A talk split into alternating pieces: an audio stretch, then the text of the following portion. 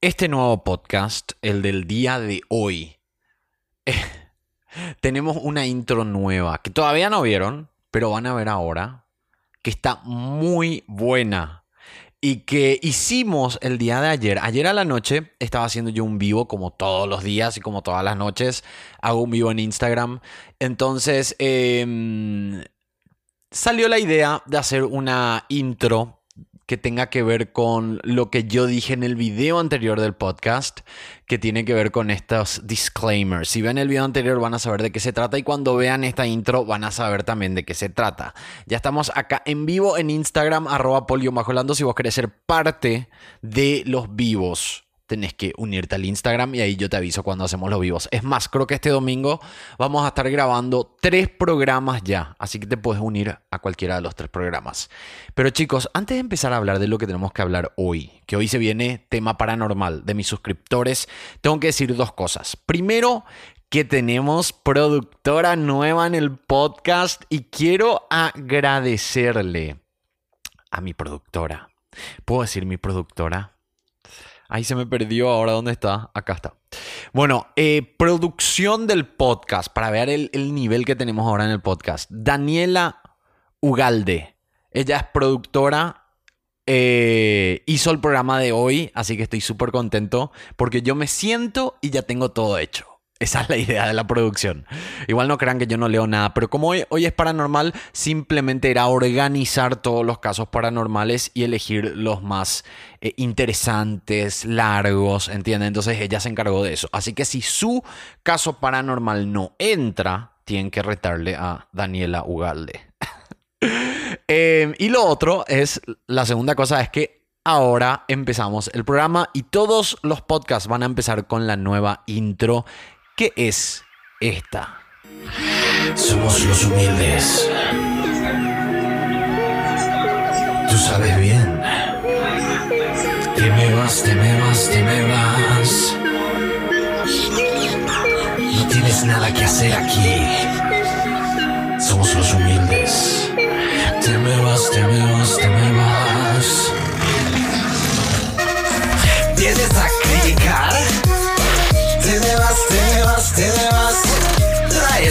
toxicidad. Te me vas, te me vas, te me vas. Tu opinión no nos importa. Te me vas, te me vas, te me vas. Si me quieres ubicar en Wikipedia, me puedes buscar. Maldito pobre. Desuscríbete. Maldito pobre. Desuscríbete.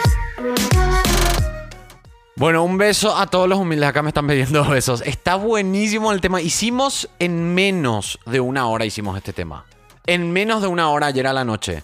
O sea que todos los humildes que están en el Instagram y que están en vivo en los podcasts y siempre están en cuando no es podcast también fueron compositores de esta excelente música que yo creo que va a llegar a los Grammy Latinos Em, y ustedes pueden poner en sus currículums o como le llamen en su hoja de vida, como le llamen en su país, pueden poner que son compositores. Y pongan eh, como link el, el, video.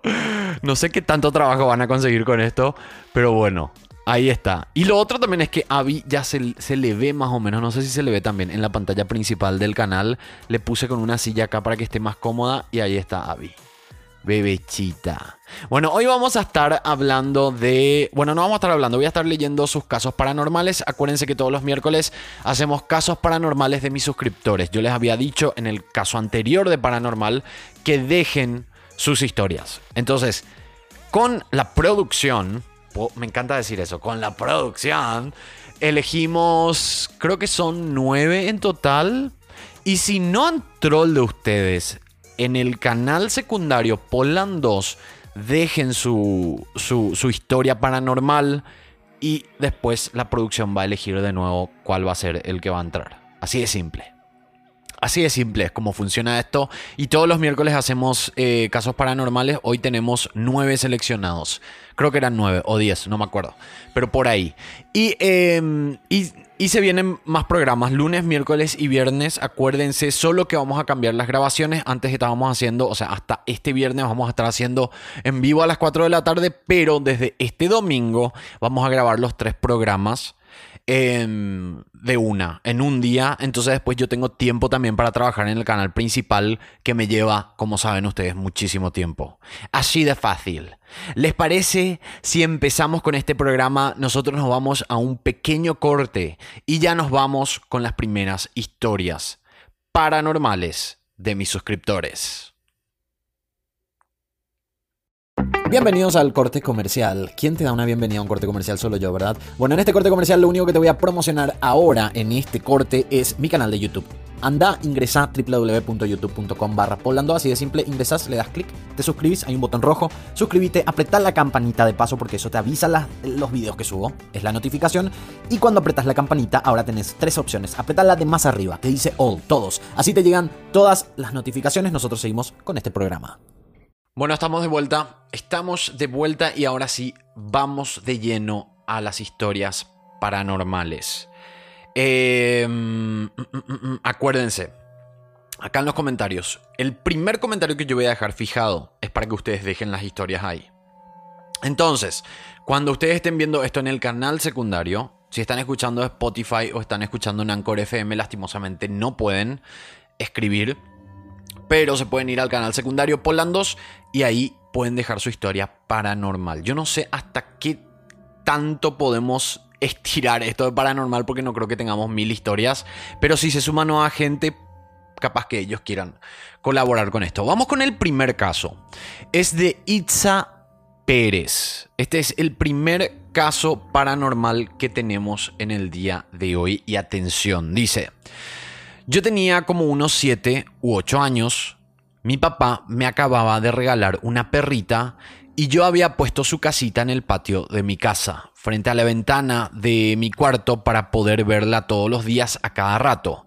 Una noche se me ocurrió asomarme al patio y vi que mi perrita tenía mucho frío y la metí a la casa y por estar con ella se me espantó el sueño.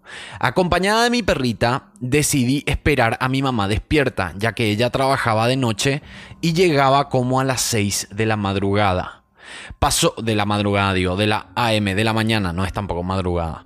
Pasó un buen rato y yo estaba sentada en la sala, en el sillón, al lado de la puerta de la casa, y en los brazos tenía a mi perrita. De repente escuché como alguien entraba a la cochera. Mi perrita también escuchó, porque levantó la cabeza. La puerta de mi casa tenía un marco de fierro y un gran cristal en el centro, y por, por las noches se le tapaba el cristal con una cortina para que no se viera para adentro. O sea, había un... Había un marco de hierro, tenía un cristal en el centro. Y por las noches se tapaba ese cristal con una cortina para que no se viera por dentro, para adentro. Entonces después de que se escucharon los pasos, se escuchó como que tocaron la puerta. Y yo pensé que mi mamá ya sabía que yo estaba despierta porque la perrita empezó a ladrar y a lanzarse hacia la puerta. Entonces pensé, cuando abra la puerta la asustaré como toda niña que quiere asustar a su familia. Pero no abrieron y en vez de eso volvieron a tocar la puerta y mi perrita no dejaba de ladrar. Entonces yo decidí abrir la cortina y asustarla, pero cuando levanté la cortina y vi por el cristal no había nadie. Y justo en ese momento volvieron a tocar, pero no había nadie del otro lado. Me asusté tanto que solo tomé a la perrita y me fui a mi cama. Después de un rato escuché como mi mamá abrió... Ay, Rob está haciendo ruido en, en- la parte de arriba de la casa y me da miedo cuando leo esto. Aunque sea de día. A ver, ¿dónde me quedé? Eh, me asusté tanto que solo tomé a la perrita y me fui a mi cama. Después de un rato escuché como mi mamá abrió la puerta y entró a mi cuarto, pero yo tenía tanto miedo que no, que, que no quise asegurarme de que fuera mi mamá. Ah, claro, no quiso salir de la manta porque no quería saber quién era. Y solo me enrollé entre la cobija abrazada de mi perrita hasta que amaneció. Que a mí me da miedo. a- a- Aviso el hacer esto. Creo que yo conté en otro podcast. Rob te quiere asustar, me dicen acá. Yo creo que conté en otro podcast que Abby suele mirar a puntos fijos y suele ladrar. Y cuando es de día no me da miedo, obviamente, pero cuando es de noche me da como un... me da cosita. Me da un poco de miedo. No sé si a ustedes les pasa eso, pero se dice que supuestamente los perros sí pueden sentir o no sé, pueden oler o mirar. Pero una amiga me dijo una vez, porque yo nunca pensé en esto, por eso hay que pensar a veces con lógica. Una amiga, para tranquilizarme, porque una vez yo estaba chatando con una amiga y le dije, Abby está mirando a un punto. A un punto exacto y ladra, ladra, ladra y es la una de la madrugada y no sé qué es y no le puedo tranquilizar. Y me dijo, me dijo, no, seguro que es un bichito. Y yo, ay, qué tonto que soy. Capaz que es un bichito que ella está viendo, que está volando ahí, yo no puedo ver porque es de noche. Y probablemente sea un bicho. Y yo con todo el miedo. Pero bueno, en esta historia de Itzel Pérez sí hay algo más. Alguien toca la puerta. Es como, bueno, diferente. Pero yo les recomiendo, si sus perros hacen eso, piensen que hay un bicho ahí. Y yo creo que se van a... Porque a mí me paró el miedo. Después de que me dijo esta amiga. Eh, Ali se llama, mi amiga. Le mando un beso a Ali. Que a veces ve mis cosas. Eh, pero me dijo, me, me dijo que tiene que ser un bicho. Y ahí se me fue el miedo, chicos. No saben cómo. Se me re fue el miedo.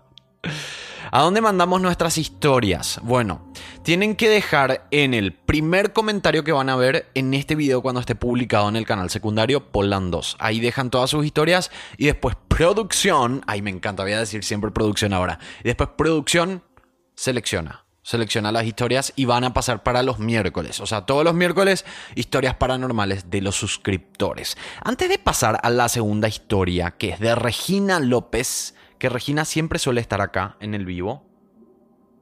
Ay, cualquier cosa me asusta ahora. Y es de día, chicos, soy tan tonto. Eh, como verán, atrás está completamente mojado todo. Ahora paró la lluvia, pero está como húmedo todo. Empezó el fresquito acá. Odio con todo mi ser. Yo necesito vivir en un lugar del Caribe, chicos. De verdad, odio, odio. Esta es la peor temporada para mí. Porque ahora empieza el otoño, se caen todas las hojas, empieza el frío, empieza a nevar. La gente, a la gente le gusta la nieve, pero hasta que tiene que limpiar.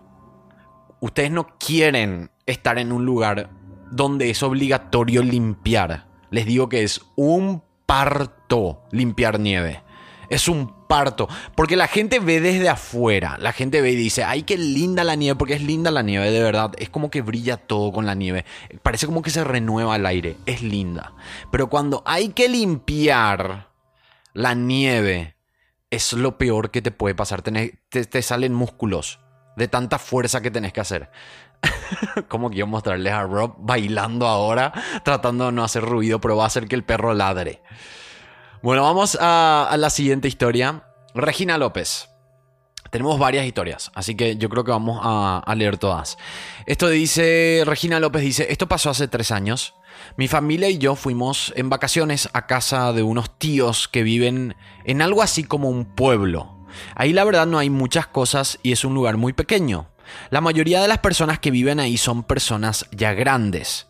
La cosa es que una noche a mí me tocó quedarme en un cuarto que tenía una ventana que daba directamente al jardín. Yo creo que leí esta historia, pero estaba mal redactada, así que producción, muchas gracias por redactarme bien. Ya todos estábamos dormidos porque eran por ahí las 3 de la mañana. Entonces me despertaron las risas de niños chiquititos como de unos cuatro años. Se oían muy cerca. Esto me hizo muy raro, sobre todo por la hora. Por lo tanto, me asomé un poco por la ventana y no parecía haber alguien ahí. Así que me volví a acostar. Después empecé a sentir que hacía cada vez más frío. Al final no me importó y me quedé dormida, jajaja, ja, ja, dice el texto. No le conté a nadie porque no creo en cosas paranormales y se hubiera quedado ahí. Pero un tiempo después fuimos a la casa de otra tía y ahí mis familiares estaban contando sus experiencias paranormales. Todo estaba ok hasta que mi mamá contó que a ella también le pasó lo mismo que a mí, pero mucho tiempo antes. Que alguna vez no pudo dormir en ese mismo cuarto porque oía risas de niños. Siempre digo, las risas de niños, lo que más me aterra son las risas de niños que famosos se ven en las películas Avi quiere atención. Acá, esperen, le voy a mostrar a Avi en cámara. Primero en el Instagram. Ahí está Avi. Y acá. Avi, look. Look there. que tanta gente me pidió por Abby. Bueno, eh, me dan miedo los- las risas de los niños. Es- esas famosas que se. que. que- ay, Abby. Esas famosas que suenan en las películas de terror. O el llanto también. Ay, sí. O el llanto. Espérenme, le voy a bajar a Abby porque no está cómoda acá. Quiere su galletita y no puede comer. No sé si yo les conté que Abby no está pudiendo hacer videos y no se quiere quedar. ¿Se dan cuenta? Se va Abby porque sabe que yo no le voy a dar galletitas porque está engordando. Entonces, no hay manera. Bueno, vamos a, la última historia de este bloque y después vamos a un pequeño corte y volvemos con más historias. Dice, este es de Pitaya mi amor. Así es el username. Mi abuela ya estaba viejita. Prácticamente estábamos todos esperando los últimos momentos. Por alguna razón terminé en un cuarto con todos los niños. O sea, estaba esperando los últimos momentos. Me imagino que estaba por fallecer. Por alguna razón terminé en un cuarto con todos los niños y me quedé dormida. Soñé que venía mi abuela, me despertaba, tomaba mi cara en sus manos y me decía, te quiero, ven, vamos a cenar. Inmediatamente después desperté, bajé al cuarto donde ella estaba y me acerqué. Extendió su mano y dio sus últimos respiros. La verdad, no me asusté. Hasta ahora sigo pensando con mi corazón que ella quiso despedirse de mí. Esta historia me parece más tierna y linda que otra cosa. Yo sé que hay muchos casos de gente que, que dice que le soñó a su familiar cuando estaba a punto de morir. Yo les conté acá, yo sé que conté en un vivo, pero no sé si yo conté acá. Obviamente no es un familiar mío, pero cuando murió Cel- Celia Cruz, yo un día antes no soñé, sino que yo estaba hablando de que yo sentía que se iba a morir. O pregunté si ya se murió, algo así.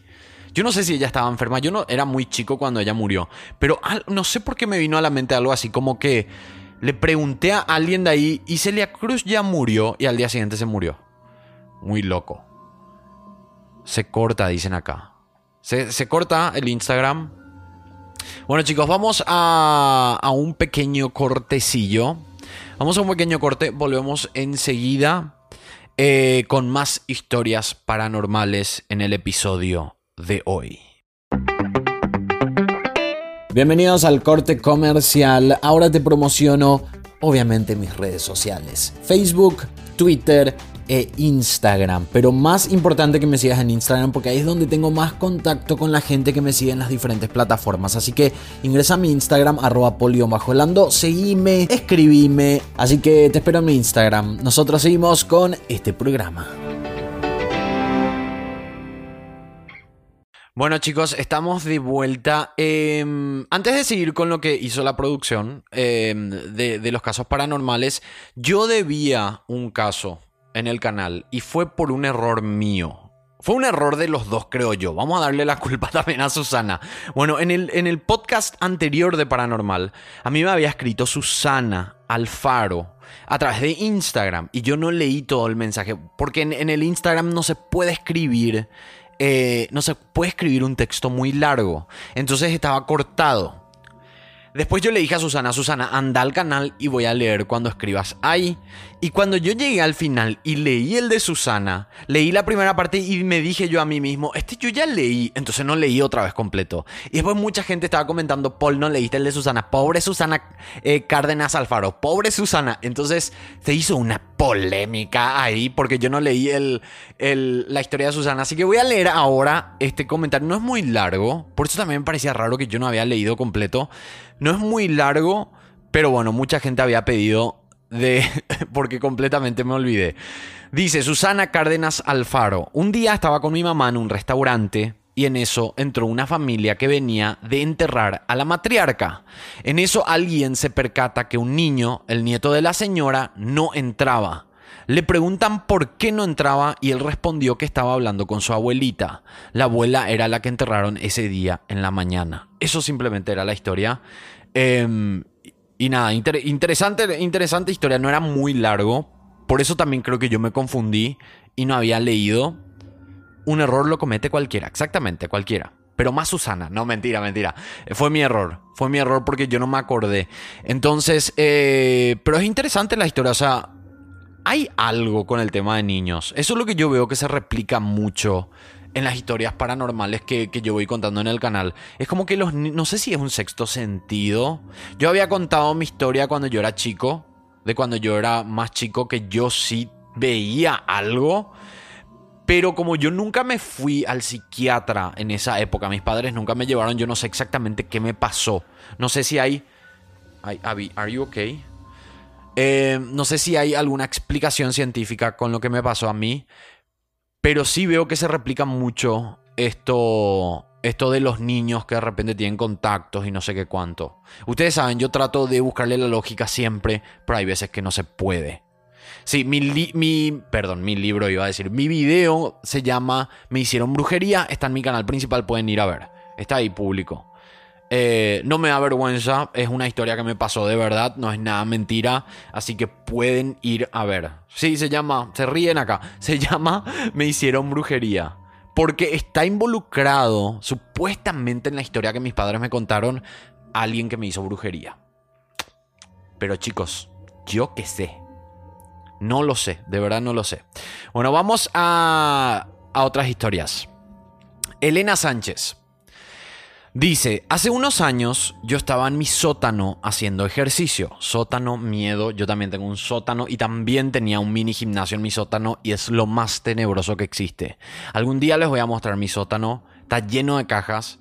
En Instagram llegué a mostrar, pero da un miedazo. Los sótanos y los áticos, esos áticos cerrados como las películas. Es más, yo quiero hacer un caso acá. Cuando vengan mis amigos de, Paraguay, van a venir creo que el 2 de noviembre. Eli y Chamán, que son re amigos míos hace añares y es la segunda vez que vienen a visitarme. Yo les dije que quiero, porque yo solo me cuesta ir a grabar un caso. Así de simple. Si hay un caso acá cercano, no es que yo solo me puedo ir y grabar y llevar la cámara. Es muy complicado. Entonces, como ellos van a estar, quiero que ellos me acompañen y quiero hacer el caso de Catherine Sesnick. El caso de Catherine Sesnick, hay un documental en Netflix que es súper interesante y que yo les recomiendo que vayan, que trata sobre una monja la monja que fue asesinada y que su cuerpo desapareció y después se encontró, creo que después de una semana, y estaban involucrados unos sacerdotes que eran de la escuela eh, católica cercana ahí, donde ella era maestra. Esto ocurrió en Maryland. Entonces yo tengo ganas de irme allá y ahí hay algo, eh, me hizo acordar eh, esta historia que empecé a leer del ático, porque algo había en el ático. Creo que era la ropa de la monja. No sé muy bien cómo era porque vi hace mucho tiempo. The Keepers se, llama la serie, gracias a MGA. The Keepers. Muy buena serie. Yo quiero hacer ese mismo caso yéndome hasta allá. Em, y, y- bueno, yo creo que voy a hacer con mis amigos. Va a estar muy interesante porque aunque ya existe The Keepers, es como que The Keepers quedó hasta ahí. Es como que creo que tenía 4 a 6 episodios, no me acuerdo, pero es como que querías más y no termina de convencerte completamente la serie, probablemente porque tengan miedo de demandas, pero como es un caso en inglés yo no tengo miedo de demandas. De repente sí tengo miedo cuando es en español, pero en inglés no creo que nos pase nada. Entonces yo tengo ganas de tipo irme un poco más allá en esa historia de Catherine Sesnick. Bueno, vamos con la historia de Elena Sánchez. Dice, hace unos años yo estaba en mi sótano haciendo ejercicio. Llevaba los cascos puestos con la música alta, auriculares. Cuando estaba a punto de terminar, siento la respiración de alguien en la nuca. Es decir, que siento el aire. Eso hizo que se me rizara el vello. Recuerdo quitarme los cascos e incorporarme para ver si había algo abierto por si había corriente. Al no encontrar nada extraño, me volví a poner los cascos y continué mi rutina, pensando que todo sería imaginaciones mías.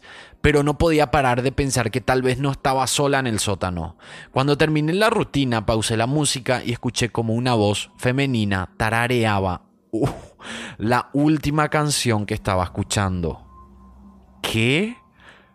Cagada de miedo, dice acá. Me subí corriendo a mi habitación sin saber qué pensar. Esa misma noche, antes de dormir, tuve la sensación de como algo atravesaba el colchón de mi cama. No sé bien cómo explicarlo y justo después de eso se sentó a los pies de mi cama, ya que notaba como por esa parte se hundía por un peso de algo que yo no veía. Por tres noches no pude dormir bien, aún no encuentro lógica a nada de lo que me pasó ni a lo que sigue pasando. Queremos saber, Elena, hasta ahí quedó. Queremos saber qué sigue pasando. Contanos más de tu historia. Qué loco que el fantasmita tarare la música. Ese es mi tipo de fantasma. Ese es el tipo de fantasma que yo me quiero encontrar.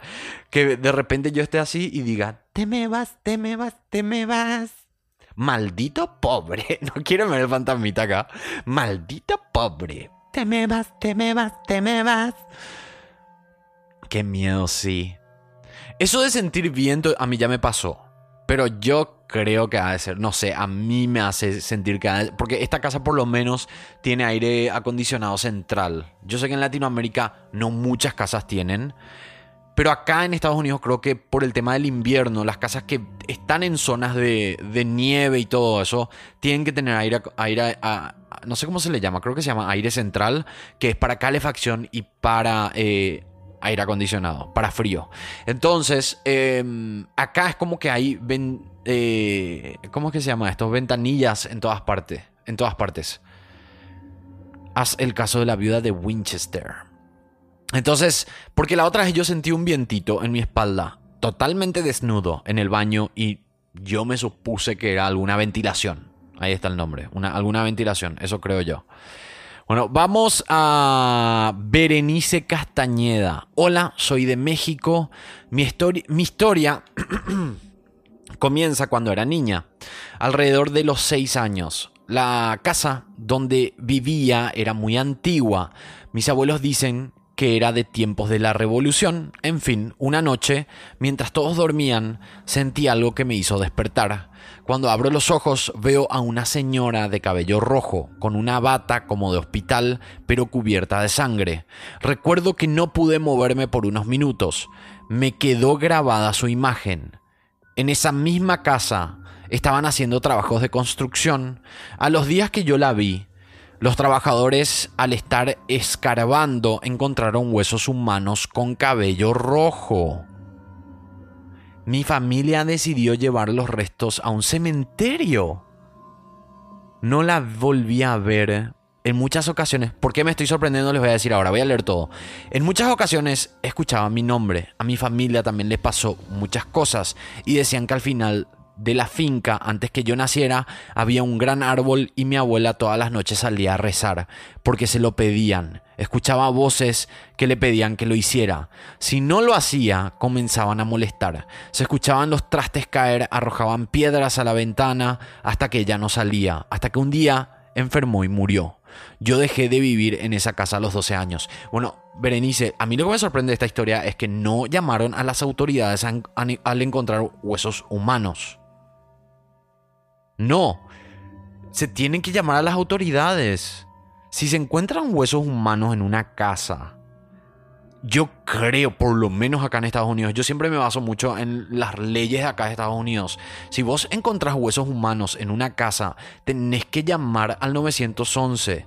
Porque se tiene que hacer una investigación, se tiene que saber quién es la persona, si se enterró en tiempos pasados donde se permitía más enterrar en casas.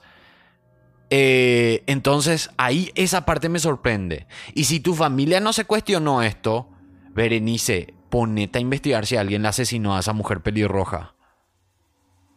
No, si yo llego a encontrar huesos humanos en mi casa, lo primero que voy a hacer es llamar al 911. Sí, se llama a la policía. O sea, me no sé si es que realmente llamaron antes, porque hasta ahí la- la historia va de que encontraron huesos humanos y de ahí ya le llevaron a un cementerio. Pero en verdad, en el medio, no sé si es que realmente pasó que llamaron a la policía porque son huesos humanos. O sea, se tiene que saber. Esa persona podría haber sido una víctima no identificada de un asesino serial, por ejemplo, que suele pasar muchísimo. Que ellos le llaman eh, Doe, creo que le llaman Doe. Jane Doe se le llama. Jane Doe es cuando una mujer es no identificada en una historia de asesinato, por ejemplo. O se encuentran huesos y no, no se le puede cuadrar con el ADN o, no, o nadie reclamó jamás a esa, a esa persona. Entonces ahí se le llama Jane Doe, pero queda en investigación eso. Por eso me parece muy loca esta historia. Ahora, Berenice Castañeda, si estás viendo este video, si estás escuchando, me gustaría que nos cuentes más y que le preguntes a tu familia qué pasó con esos huesos. Porque ¿sabe? acá voy a, entrar con una hipótesis. Porque, a ver, no quiero. Esto es simplemente una idea.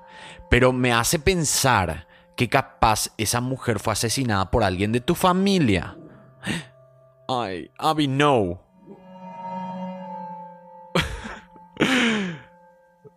O sea, eso es lo que me hace Jane Doe, sí.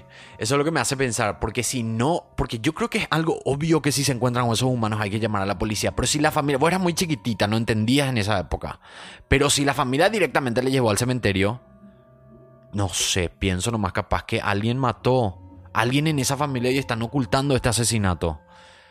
Qué loca esta historia si llega a ser así. Berenice Castañeda, queremos investigarte. Qué locura. Si no llamaron, qué macabro, ¿sí? Puede ser. Porque yo digo como una persona adulta, al menos que no sepan realmente que se tienen que hacer eso, yo creo que es obvio que cuando se encuentran huesos humanos hay que llamar a la policía. El perro está atento, dicen acá. Bueno, vamos al siguiente y después debatimos sobre esto otra vez. Ya estás haciendo casos en criminalística con, con el tema de, de, de paranormal. Hackney o Jackney, no sé cómo se lee, Caroli Guillén dice, yo crecí en la ciudad, pero me mudé cuando tenía 16 años a una zona rural. Conocí mucha gente y todos allá creen en lo paranormal. De hecho, allá a las 12 de la noche, todas las noches, empezaba a ladrar, empezaban a ladrar todos los perros del lugar, como si alguien pasara. Pero si te asomabas, notabas que no había nadie. Bueno, yo allí conocí a una niña de mi edad, ella terminó con su novio para esa época y estaba muy apegada a él. Entonces me dijo que le iba a hacer un amarre. Ella terminó con su novio para esa época y estaba muy apegada, ok. Entonces le iba a hacer un amarre como esas brujerías de vení acá conmigo, te quedas conmigo. Como teníamos 16 años y en mi casa había internet, no en todas las casas había, ella fue a mi casa y yo no le presté atención. Es decir, yo venía de la ciudad y nunca había experimentado nada. Me lo tomé como una broma. La ayudé y encontramos dos temas abiertos en un foro. Recordamos que el internet no era como ahora. Antes buscabas cualquier cosa random en Google y, apare y aparecía. A nosotros nos llamó la atención que estos dos amarres particularmente no requerían elementos exóticos. Los dos amarres hacían referencia al ánima sola, que no sé qué significa. Uno era muy turbio, hablaba de ofrecerle al ánima referencia... Hablaba de ofrecerle al ánima solo tres ahorcados, tres ajusticiados y tres enemigos estas personas morirían y a cambio el ánima sola te cumpliría. Me imagino que ha de ser un tipo... ¿Alguien me puede decir qué es ánima? El segundo amarre era una oración en la que te comprometías a darle algo al ánima solo a cambio del favor. Ánima sola. No tengo idea qué es ánima sola. Mi amiga se llevó esa oración escrita en un cuaderno y al tiempo volvió con el chico, o sea que le funcionó. Yo no lo asocié con la oración porque ellos tenían una relación muy tóxica en la que terminaban y volvían muchas veces, pero había algo raro. Él se obsesionó con ella y ambos tenían muchas pesadillas, no podían dormir y al tiempo empezaron a pasar cosas más extrañas. Es un espíritu o, o, o un alma, dicen acá. Ok. El espíritu de los amarres. Entonces empezaron a pasar cosas extrañas. Ella sentía que la perseguían, que había gente en su cuarto viéndola por la noche. Estaba totalmente ojerosa y deprimida. También recuerdo dos eventos particulares. Una noche fuimos a un parque de diversiones y nos subimos a una atracción. Era una especie de martillo y cuando empezaba a funcionar te dejaban suspendido en el aire de cabeza. Todos nos subimos y a todos nos pusieron los cinturones de seguridad, los típicos tubos que te rodean los hombros y bajan hasta tu cintura, sí, esos que te vienen acá por encima. Además, una especie de correa alrededor de la cintura. La cuestión es que cuando estábamos arriba de cabeza, a ella los tubos se le abrieron. Estaba en medio del grupo, así que la agarramos como pudimos, aparte de que la correa no se le abrió afortunadamente, y dimos aviso para que nos bajaran rápido. Fue muy raro, una semana, una semana después fuimos a montar bici a un lugar turístico, todos íbamos adelante y ella iba un poco atrás. No estábamos bebiendo, era pleno día. La carretera tenía al costado una especie de zanja bastante profunda. Todos escuchamos un estruendo y al voltear nos dimos cuenta de que era mi amiga. La bicicleta cayó en la zanja, pero mi amiga salió impulsada por el aire y quedó en el lado opuesto de la carretera. Sin embargo, no pasó ningún carro, afortunadamente. Ahí yo empecé a asociar todo con lo del ánima. Ánima sola, así le llaman. Estaba, estaban pasando cosas extrañas, así que empecé a leer en foros sobre el ánima sola. Se dice que es una mujer de cabello largo y negro que en la época de Jesucristo le negó agua mientras él cargaba la cruz, por eso fue condenada a la oscuridad eternamente. Según ella, tiene alma penando bajo su cargo y estas almas hacen muchas cosas para obtener un poco de luz. Se dice que si no le cumples te, eh, te persiguen un montón de almas en pena. Yo creo que mi amiga no le cumplió. Mi amiga vivía al frente de mi casa y una tarde entró muy asustada. Ella tiene una hermana mayor de cabello negro oscuro. Dice que ella iba pasando la noche anterior camino a su casa y vio a su hermana o ella pensaba que era su hermana, agachada en mi patio. Ella le gritó para que se fuera con ella, pero la hermana no respondió. Ella dice que estaba tipo agachada excavando en la tierra. Ella dio un paso más y cuando llegó a su casa volteó y no había nadie. Yo no lo presencié, pero es muy obvio que lo que había en sus ojos era terror real. Aparte jamás le conté que yo sabía que el ánima que ella invocó tenía el cabello negro y largo. Ella fue a hacerse unas limpias y todo regresó a la normalidad.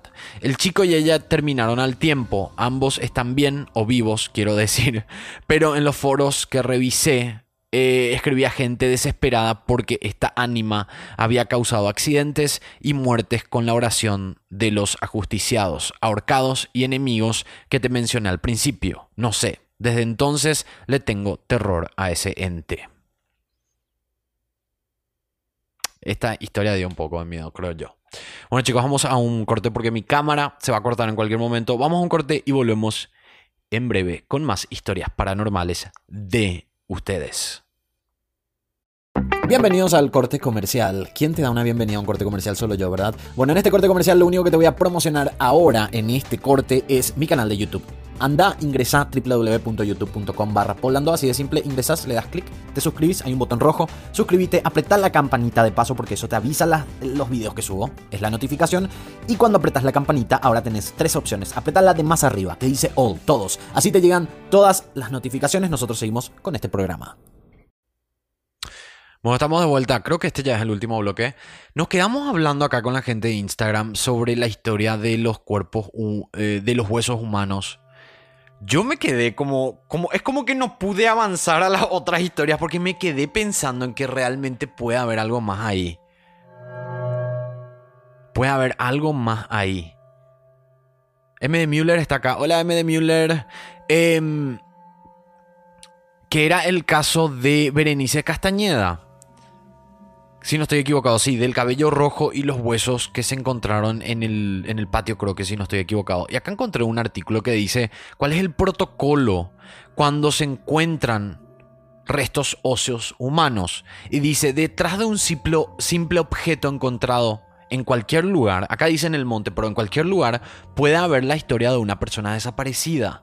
Por eso es tan importante llamar a las autoridades cuando se encuentran huesos o si se creen que son huesos humanos. Porque muchas veces se encuentran huesos, la gente piensa que son huesos humanos, llaman a las autoridades, después dicen, no, esto es de una vaca o esto es de un animal. Entonces, bueno, ahí se descarta cualquier cosa.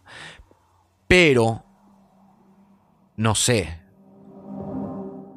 Los velorios en mi país se siguen haciendo en las casas. Ahí está la diferencia. Por eso no sé, dependiendo del país no sé exactamente cómo sería acá. Dice el motivo de este reportaje no aplicar el protocolo de actuación ante el hallazgo accidental de restos óseos humanos.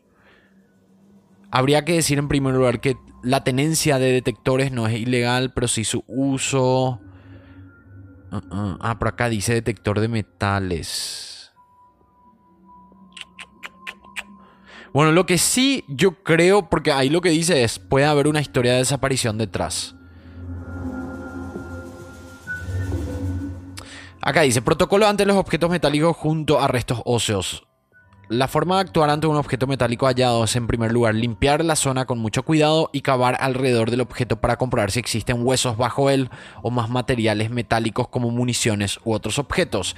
Si debajo o al lado del objeto metálico aparecen huesos en un número no inferior a 3, ya se tiene como prueba de que hay restos óseos.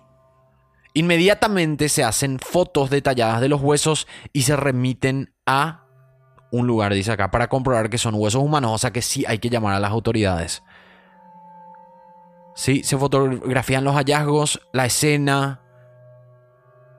Se trabaja con un arqueólogo, arqueólogo y se analiza el lugar. O sea que sí, hay que llamar a las autoridades, aunque no sé. Capaz que inclusive si, si había gente que se le enterraba antes en, las casas, porque yo sé que hay gente que le enterró a sus familiares en sus patios. Existe eso y creo que hay pueblos que hacen todavía eso. Igual yo creo que es importante tipo llamar a las autoridades y decir, miren, miren, encontré estos huesos, no es de ningún familiar mío, vengan, pero su familia llevó hasta un cementerio sin llamar a las autoridades. Eso es lo que me parece muy raro. Acá dice Rebeca, lo que pasa en México cuando van hacer construcciones grandes como hoteles o plazas, se dice que tienen que poner huesos humanos o matar y enterrar a alguien para pedir permiso y dure la construcción. Rebeca, ¿eso es legal? Me estoy enterando de eso. Bueno, vamos a las siguientes historias del último bloque. Sí, voy a contar todas las historias. Vamos a las siguientes historias del último bloque. Vamos a Aileen Apablaza. Dice ella, Hace muchos años atrás, mis bisabuelos vivían solos, pero cuando mi bisabuelo murió, mi abuela decidió traer a mi bisabuela a nuestra casa y arrendar la casa de mis bisabuelos que quedaba desocupada. Llegaron nuevos arrendatarios a esa casa y cuando pasó un mes y había que pagar, le hicieron el comentario a mi abuela que todo bien, pero que sentían ruidos durante la noche de que alguien andaba caminando y uno de ellos había visto una sombra caminar de un lado a otro. Mi abuela les comentaba que nunca habían visto ni escuchado nada paranormal en esa casa, que quizás era su gestión por estar viviendo en una casa nueva.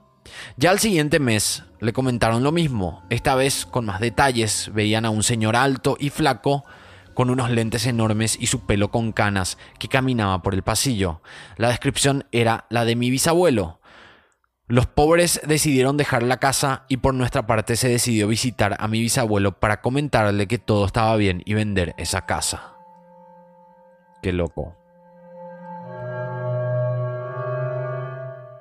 Vamos al siguiente. Victoria López. Ustedes acá en Instagram pueden comentar. Acuérdense, gente que está viendo en el canal secundario, en el podcast, eh, a través de Anchor FM, Spotify. Paul Landos, canal secundario donde hacemos todos los lunes, miércoles y viernes podcast y miércoles le toca a lo paranormal.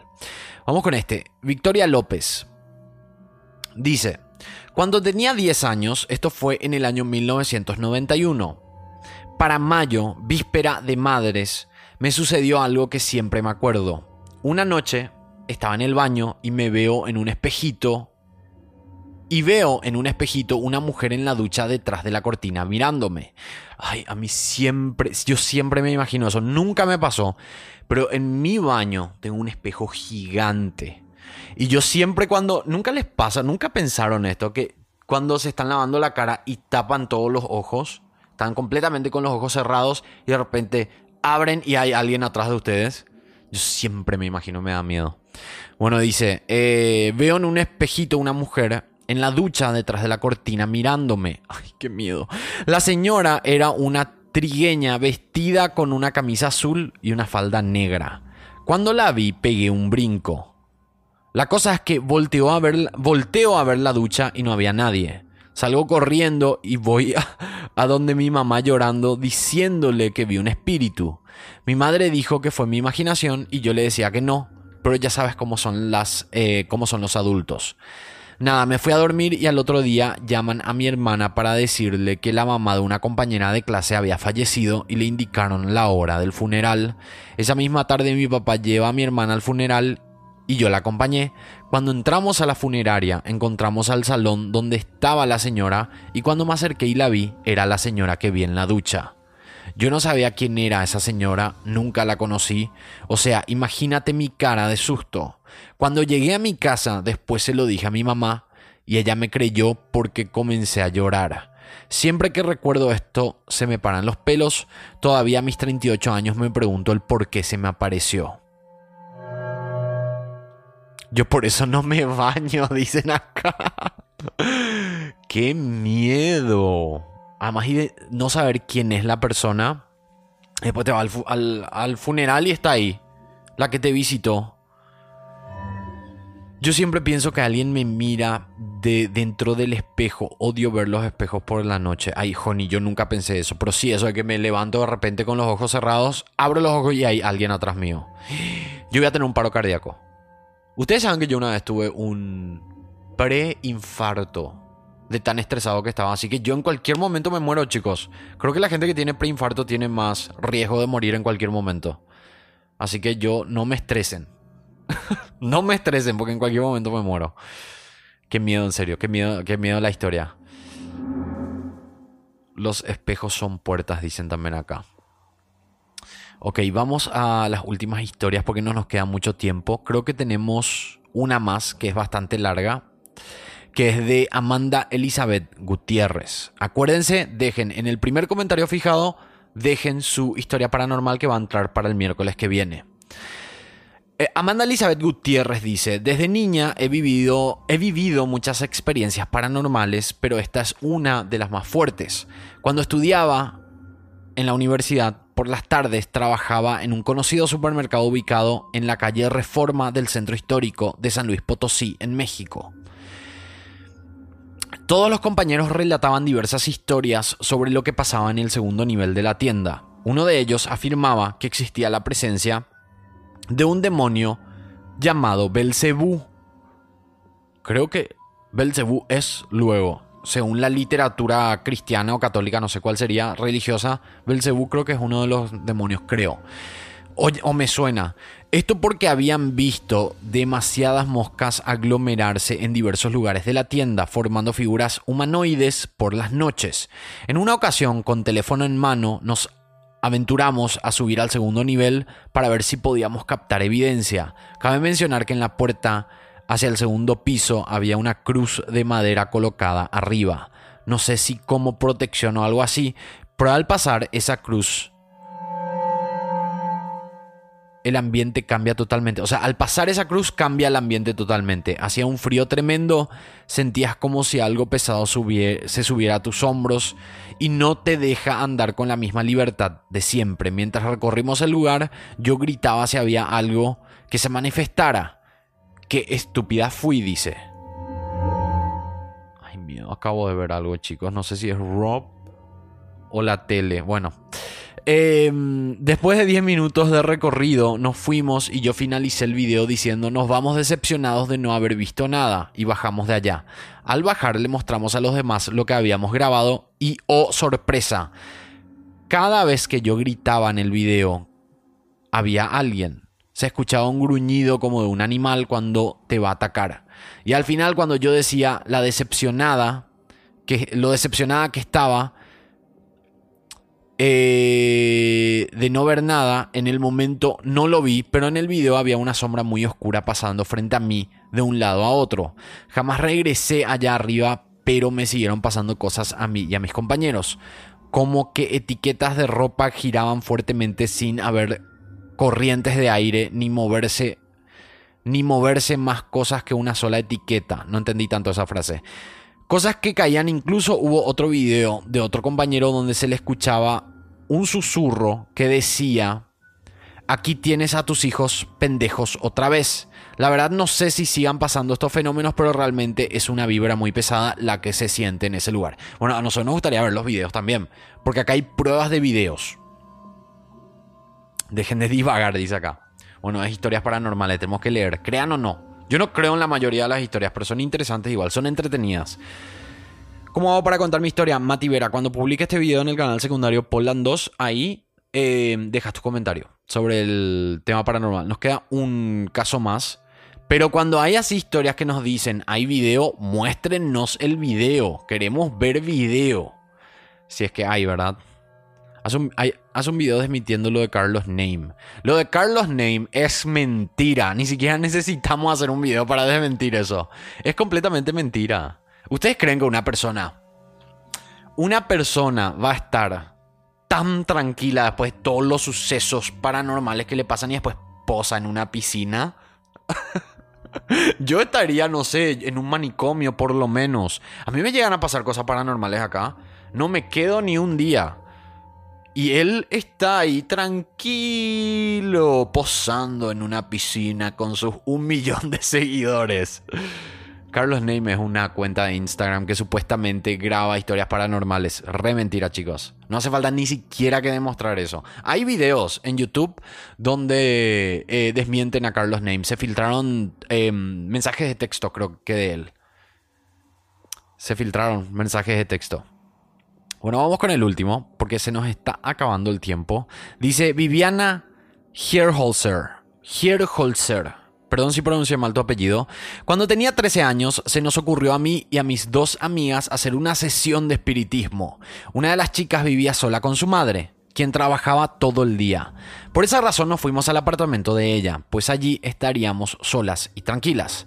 El caso es que nos sentamos las tres en círculo sobre la cama grande de su madre y pusimos una vela encendida en el centro del círculo que formamos con las manos, las cuales apoyamos sobre la cama con los dedos extendidos, apenas tocándose. Invocamos que se presente alguien y poco después sentimos que desde la ventana que estaba abierta entró una ráfaga de viento que circuló en la habitación. La llama de la vela se movió en forma circular sin apagarse. Cuando pasó eso nos asustamos y rompimos el círculo de manos. Apagamos la vela. Al momento de querer salir rápidamente del lugar, nos dimos cuenta que una muñeca que era de mi amiga tenía las sienes hundidas y además tenía pechos abultados. Cosa que antes no era así. O sea, se le hincharon las tetas. Cada vez que nos juntamos en aquel apartamento no soportábamos la presencia de la muñeca porque nos imaginábamos que nos observaba. La tirábamos al pasillo y la dejábamos allí botada en el suelo. Cierta tarde sentimos que ella sonaba como si estuviera caminando y al asomarnos vimos que se encontraba de pie en el pasillo. Salimos corriendo de allí muertas de miedo y nunca más nos juntamos en aquel lugar. Qué suerte tiene la muñeca que se le hizo un trabajo de pechos completamente gratis, gracias al espíritu. Creo que ese espíritu muchas quieren que les aparezca. Cirugía gratis. Muchas gracias a toda la gente que, que formó parte de este episodio. A Itza Pérez, a Regina López, a Pitaya, mi amor, a Elena Sánchez, a Berenice Castañeda, que esperamos más información de esta historia. Eh, a Jack Nicaroli Guillén. También a Aileen Apablaza, a Victoria López, a Amanda Elizabeth Gutiérrez y a Viviana Hirholzer. Estos fueron los, las historias que teníamos para hoy. Y muchas gracias también a Producción. Muchas gracias, Producción, que me encantó hacer este podcast. Em, me encantó hacer este podcast de esta manera porque teniendo producción sale mejor todo. Daniela Ugalde en producción y yo en conducción, obviamente, Polando. Nosotros nos encontramos. Dejen, acuérdense, dejen los comentarios en el primer comentario fijado de este video en Poland 2 que se va a subir hoy miércoles. Eh, y ahí después ya vamos a tener para el próximo capítulo del miércoles que viene. Mira atrás, me dicen, no, no voy a mirar. Muchas gracias a la gente que ve a través del segundo canal, a través también que escucha a través de Anchor FM, a través de Spotify. Nosotros nos encontramos este viernes que vamos a estar hablando de la enana de 22 años, la familia que estuvo oculta 9 años porque estaban esperando el fin del mundo. Así que no se pueden perder el capítulo del viernes en el podcast que va a estar muy interesante y también otras cosas más que vamos a estar hablando. Así que nos encontramos este viernes. Muchas gracias a todos. Chao, chao.